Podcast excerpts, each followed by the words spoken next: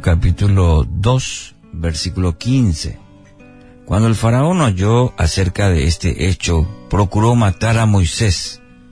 Pero Moisés huyó de la presencia del faraón y habitó en tierra de Madián. Allí se sentó junto a un pozo.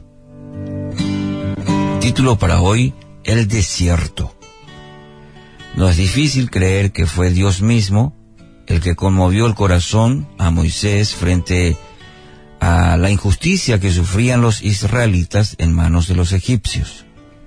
La sensibilidad a las cosas eh, espirituales que le habían impartido sus padres no se había perdido durante los años en la corte del faraón. No obstante, Moisés no había aún aprendido una lección muy importante, crucial, los planes de Dios. Los planes de Dios no se pueden implementar con métodos humanos, tal como lo expresó muchos siglos más tarde el apóstol Santiago. La ira del hombre no obra la justicia de Dios, dice en el capítulo 1, versículo 20.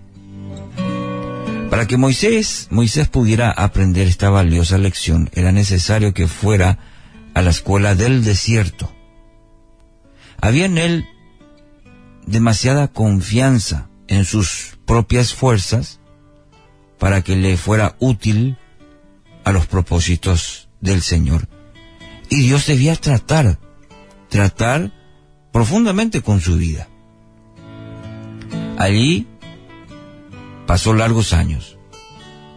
El fuego y el celo que le habían llevado a asesinar a un hombre lentamente se disiparon quedando en su lugar la vida apaciguada, sencilla, de un pastor de ovejas. Mira el cuadro, interesante. Recién cuando hubo desaparecido en el todo anhelo y sueño, volvió Dios a visitarlo con la misión de que de liberar al pueblo de su estado de la de esclavitud en Egipto. Piensa en lo extraño por usar un término, de los caminos de Dios. Cuando Moisés quería servirle, él no se lo permitió. Y cuando el profeta ya no quería servirlo, Dios se lo exigió.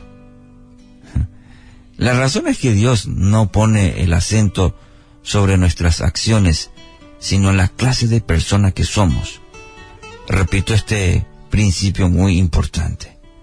Dios no pone el acento en nuestras acciones, sino en la clase de persona que somos, es decir, en nuestro ser.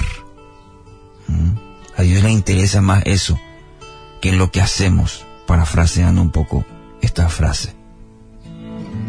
Ya el gran evangelista D.L. Moody una vez dijo, hizo un comentario sobre Moisés y dijo lo siguiente. Durante los primeros 40 años de vida, él pensó que era una persona importante. Durante los siguientes 40 años de vida, aprendió que en realidad no era nadie. Y durante los últimos 40 años de vida, vio lo que Dios puede hacer con un nadie. Qué interesante, ¿eh? porque resume el proceso por el cual eh, el Señor llevó a este gran profeta. Y es también una gran lección para todos nosotros. Dios, Dios no necesita de nuestros planes, ni de nuestras habilidades, ni, ni de nuestros sacrificios, ni siquiera necesita de nuestra pasión, como tuvo que describir el apóstol Pedro. Lo que necesita es simplemente que nos pongamos en sus manos para que Él dirija nuestras vidas. Necesitamos poner toda nuestra vida y decir, Señor, no mi voluntad sino la tuya, una disposición plena, total en sus manos, para que sea Él quien dirija nuestra vida, que Él señale el camino, las actitudes y el comportamiento que pretende de nosotros, que espera de nosotros. Y esta clase de entrega, mi querido oyente, es la que más nos cuesta. le cuesta al ser humano, porque tenemos nuestros propios conceptos acerca de cómo es la mejor manera de agradar a Dios. Y le pasó a Moisés, y le pasó a muchos otros personajes bíblicos, y es una tendencia del ser humano. Entonces, al iniciar este nuevo día, quizás esta nueva semana, qué importante que nos pongamos en manos de Dios y realmente sea Él quien dirija nuestras vidas, señalándonos el camino.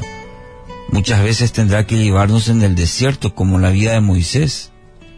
Pasó 40 años de proceso en su vida, para que los últimos 40 años de vida realmente Dios pueda hacer algo maravilloso a través de una persona que se rindió, un nadie rendido a Dios, en la cual Dios hizo la obra maravillosa. No debemos perder de vista que el hombre que vive completamente entregado a Dios es la herramienta más poderosa que existe para avanzar en los proyectos que están en el corazón del mismo Señor Dios. Así que no se apresure. Está pasando por algún desierto.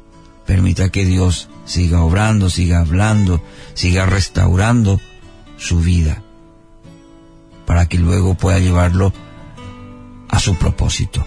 Dios Padre, gracias por este nuevo día. Gracias por, por iniciar de esta manera y porque tu palabra hoy nos desafía. Quizás eh, algún oyente se sienta identificado por el desierto, se sienta identificado con Moisés, que tu Espíritu Santo pueda traer fortaleza, dirección, nuevo ánimo y sobre todo, Señor, ese, esa, poder discernir lo que tú quieres en medio de nuestro desierto. En el nombre de Jesús.